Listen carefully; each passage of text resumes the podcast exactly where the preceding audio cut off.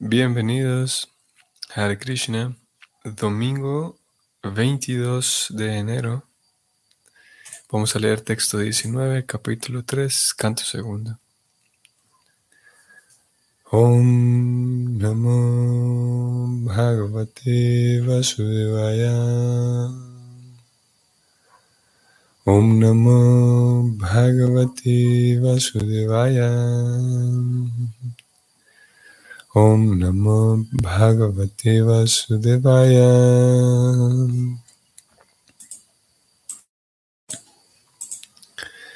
Swavit Hostrakarai Samstuta Purusha Pashum Nayat Karna Patupetum Yatunama Gadagrasha. La traducción es la siguiente. Los hombres que son como los perros, cerdos, los camellos y los asnos, alaban a aquellos hombres que nunca escuchan las narraciones de los pasatiempos trascendentales del Señor Sri Krishna, el que libra de todo mal. Vamos al comentario de Prabhupada que es el siguiente.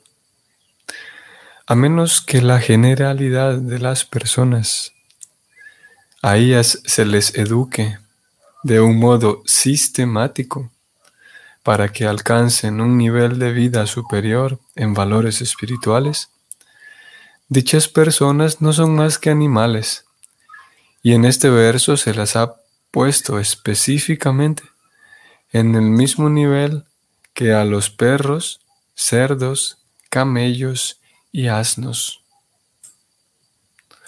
La moderna educación universitaria prácticamente lo prepara a uno para adquirir una mentalidad perruna, con la cual acepte el servicio de un amo superior.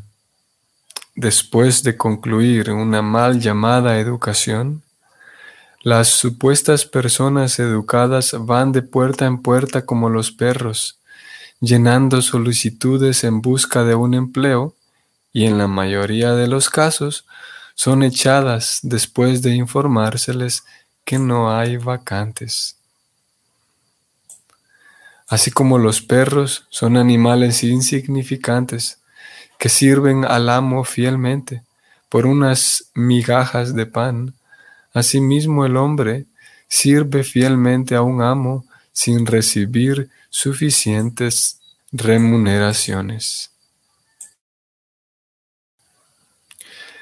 Se dice que las personas que no hacen discriminación en lo referente a los alimentos y que comen toda clase de basura son como los cerdos. Los cerdos están muy apegados a comer excremento Así que el excremento es una clase de alimento para un determinado tipo de animal. E incluso las piedras son los comestibles de un determinado tipo de animal o pájaro. Pero el ser humano no está hecho para comer todo tipo de alimentos o comer de todo o comer cualquier cosa. Él está hecho para comer granos, verduras, frutas, leche, azúcar, etc. La carne animal no es para el ser humano. Eh, para masticar alimentos sólidos, el ser humano tiene un determinado tipo de dientes que sirven para cortar frutas y verduras. El ser humano está dotado de cuatro dientes caninos como una concesión hecha para aquellas personas que insisten en comer carne a toda costa. Por todos es conocido que lo que es comida para un hombre es veneno para otro. Se espera que los seres humanos ingieran los remanentes de comidas ofrecidas al Señor Krishna y el Señor acepte alimentos de la categoría de las hojas flores, frutas, etc. Lo cual aparece en la Bhagavad Gita 9.26. Como lo prescriben las escrituras védicas, el Señor o al Señor no se le ofrece ninguna clase de carne animal. Por lo tanto, el ser humano está destinado a comer un determinado tipo de comida. Él no debe imitar a los animales para obtener pues, supuestos valores vitamínicos. En consecuencia, se dice que una persona que no hace discriminaciones en cuanto al comer es como un cerdo. El camello es una clase de animal que se complace en comer espinas. Se dice que una persona que quiere disfrutar de la vida familiar o de la vida mundana, de supuesto disfrute, es como un camello. La vida materialista está llena de espinas, por lo cual uno solo debe vivir según el método prescrito de las regulaciones védicas, únicamente para sacar el mejor provecho de una mala compra. Uno mantiene la vida en el mundo material chupando su propia sangre el disfrute de la vida sexual es el punto central de la atracción que se siente por el disfrute material. Disfrutar de la vida sexual significa chuparse la sangre y no hay mucho más que explicar en relación con esto. El camello también se chupa su propia sangre mientras mastica las ramas espinosas. Las espinas que el camello come le cortan la lengua haciendo que le empiece a manar sangre dentro de la boca. Las espinas mezcladas con la sangre fresca le producen un cierto sabor al necio camello, y él disfruta entonces con un falso placer del asunto de comer espinas. De forma similar, los grandes magnates de negocios, los industriales que trabajan muy duro para ganar dinero de diferentes maneras y por medios dudosos, comen los espinosos resultados de sus acciones mezcladas con su propia sangre. Por lo tanto, el Bhagavatam ha clasificado entre los camellos a estos enfermos sujetos. El asno, el burro, conocido en algunos lugares, es un animal célebre como el tonto más grande de todos, incluso entre los animales. El asno trabaja muy duro y lleva cargas de gran peso sin sacar provecho para sí mismo. Por lo general el asno es utilizado por el lavandero cuya posición social no es muy respetable. Y la cualidad característica del asno es que está muy acostumbrado a ser pateado por el sexo opuesto. Cuando el asno mendiga una relación sexual, es pateado por el sexo débil, mas no obstante sigue a la hembra en pos de su placer sexual.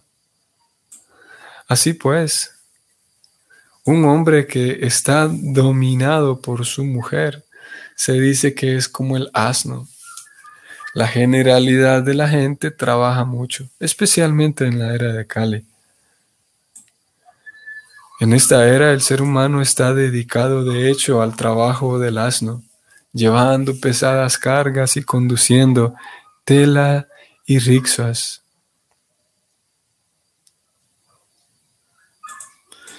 El supuesto avance de la civilización humana ha ocupado al ser humano en el trabajo del asno. Los obreros de las grandes fábricas y talleres también están dedicados a ese trabajo pesado y después de trabajar mucho durante el día, el pobre obrero tiene que ser pateado de nuevo, esta vez por el sexo bello, no solo en aras del disfrute sexual, sino también por muchos asuntos hogareños. Así que la categorización que el Srimad Bhagavatam hace del hombre común, que carece de toda iluminación espiritual, ubicándolo entre la sociedad de los perros, los cerdos, los camellos y los asnos, no es en absoluto una exageración. Los líderes de esas ignorantes masas de gente puede que se sientan muy orgullosos de ser adorados por ese gran número de perros y cerdos, pero eso no es muy halagador. El Bhagavatam declara abiertamente que aunque una persona sea un gran líder de esa clase de perros y cerdos disfrazados de hombres, si no siente agrado en ser iluminado en lo referente a la ciencia de Krishna, semejante líder también es un animal y nada más. Puede que se lo designe como un animal fuerte y poderoso o como un animal grande, pero en opinión del Srimad Bhagavatam, nunca se le da un lugar en la categoría de hombres por su atea forma de ser. O en otras palabras, esos ateos líderes de perros y hombres cerdos son animales más grandes, con las cualidades de los animales en una mayor proporción. Fin del comentario. Muy bien. Interesante, ¿no? Ahora mismo no recuerdo si este tema yo lo toqué ayer o fue antier. La cosa es que yo mencionaba eso, ¿no? De cómo preocupada en algunas ocasiones habla de perros, cerdos, camellos y burros. Creo que fue ayer que yo decía eso. Y es que el mismo Bhagavatam, eh, el mismo Bhagavatam habla en esos términos. Aquellos tipos de seres humanos que en realidad no lo son. Ustedes sabrán que hay diferentes estereotipos para muchas cosas, ¿no? Y por ejemplo, para alguien que vive en México, para vamos a decir, vamos a decir así, para un mexicano, podríamos eh, pensar que alguien en México se la pasa comiendo picante para todo, O podemos encontrar un Vaishnava, ¿no? Un devoto mexicano, a la hora de comer el almuerzo, él dice, no, yo no quiero picante porque no me gusta el picante. Entonces es muy posible que alguien le diga, Prabhu, usted no es mexicano porque no come, no come picante.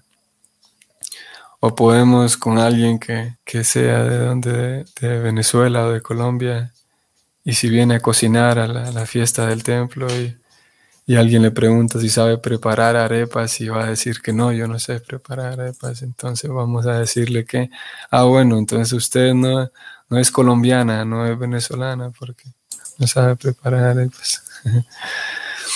El punto es que se entiende, ¿no? se espera que alguien de tal región se comporte de tal manera. Son dos ejemplos muy, muy, en cierto sentido, superficiales. Y es lo mismo que está haciendo aquí el Bhavatam. Se espera que, como dije, es algo superficial el ejemplo, pero, pero se comprende. ¿no?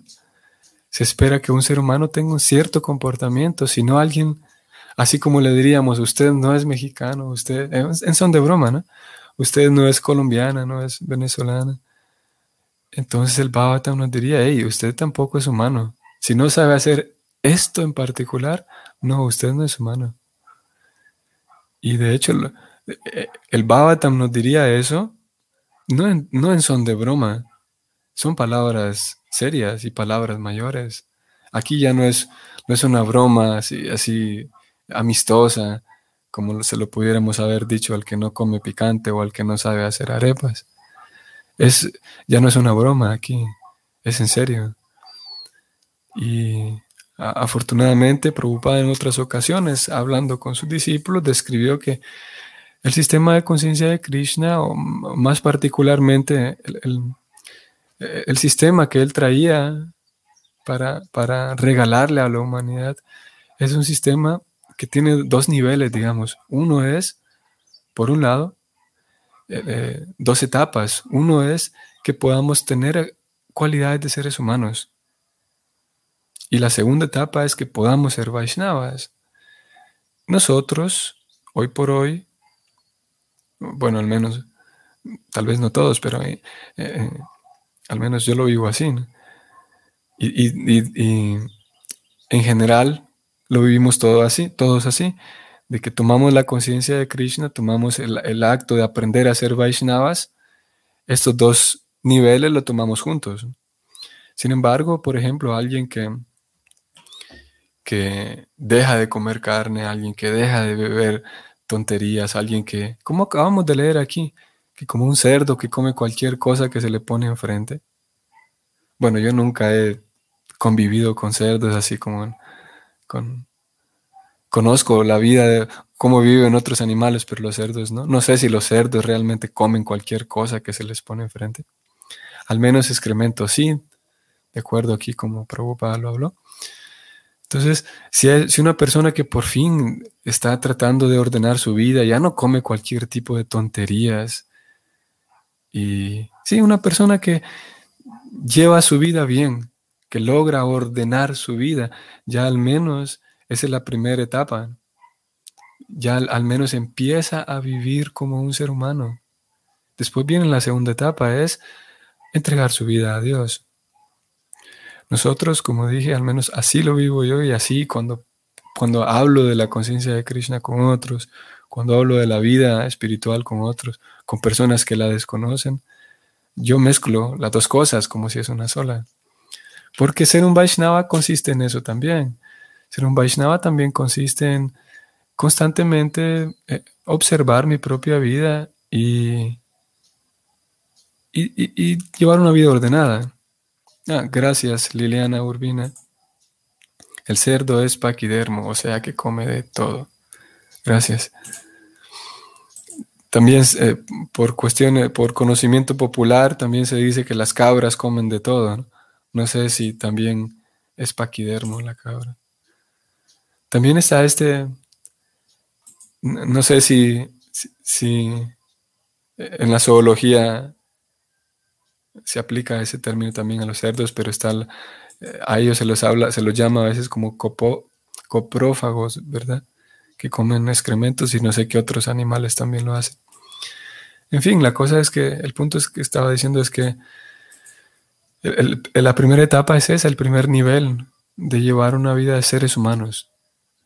Y si bien es verdad, es un gran logro dejar de comer animal, dejar de comer cadáveres y, eso está vinculado con los cuatro principios regulativos, eh, el dejar de, consumir sustancias, pero esos cuatro principios regulativos buscan llevarnos a la etapa de ser humano.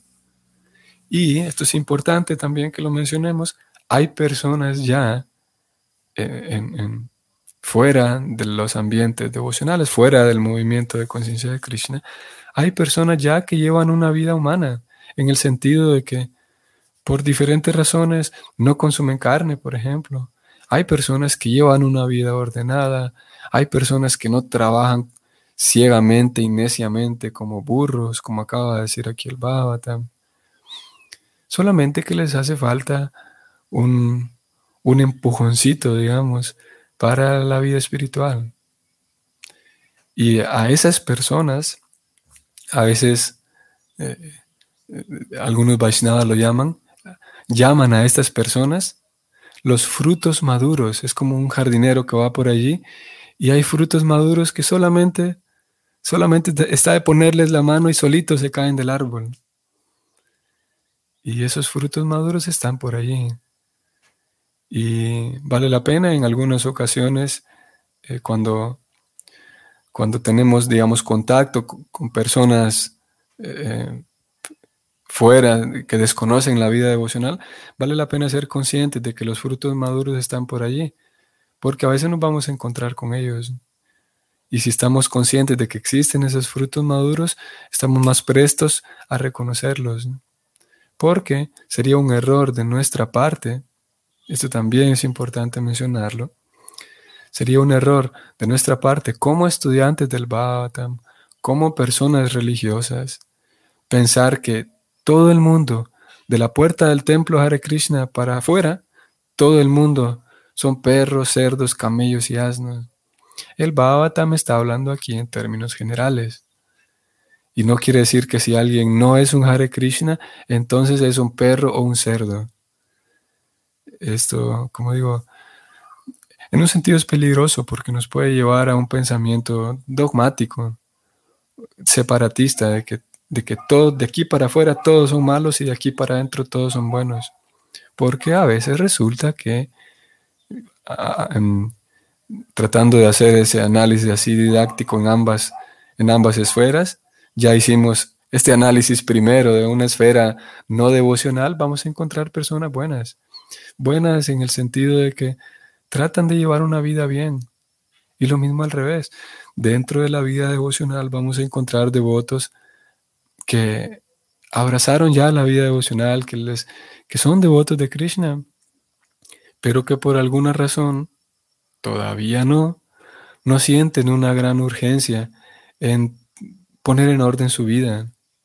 Para ellos, ellos están, de momento, están contentos con ser devotos de Krishna, pero no, por alguna razón, de alguna otra forma, no sienten ese deseo de ordenar su vida y a veces tienen comportamientos un tanto, eh, vamos a decir, a veces violentos en el sentido de que, de que eh, distorsionan y crean desorden. Y por diferentes razones. Y vale la pena también analizarse uno mismo si yo no soy uno de ellos.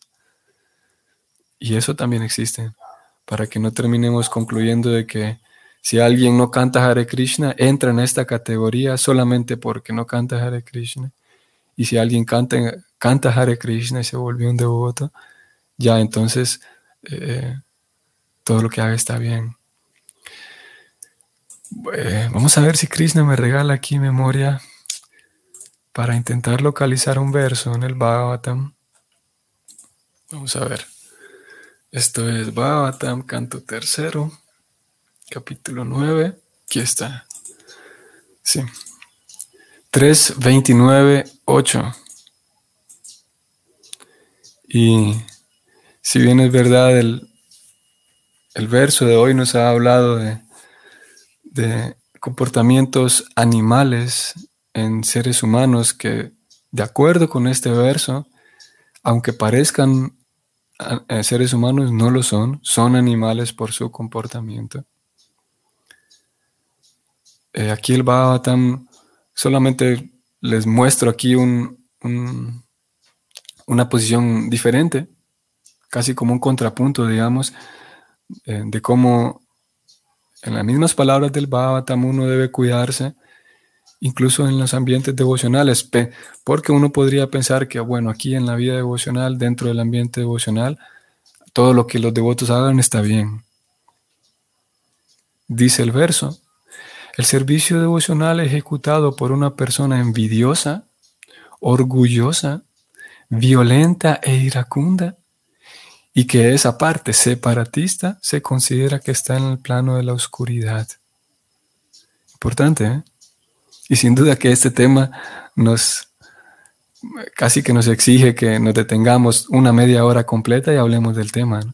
Sin embargo, el Bhavatam nos, nos incluye esa, que hay ciertas formas de servicio devocional que también están incluidas en la modalidad de la oscuridad, para que también nosotros aprendamos una vez que ya lleguemos y ya estamos aquí, aprendamos a limpiar esas cosas, envidia, orgullo, violencia, ira, el, sentido separatista.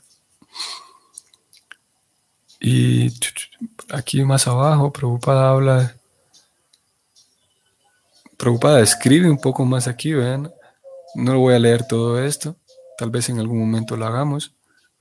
Preocupada dice, esa persona puede ser violenta, orgullosa, envidiosa y colérica, y sus intereses no son los del Señor.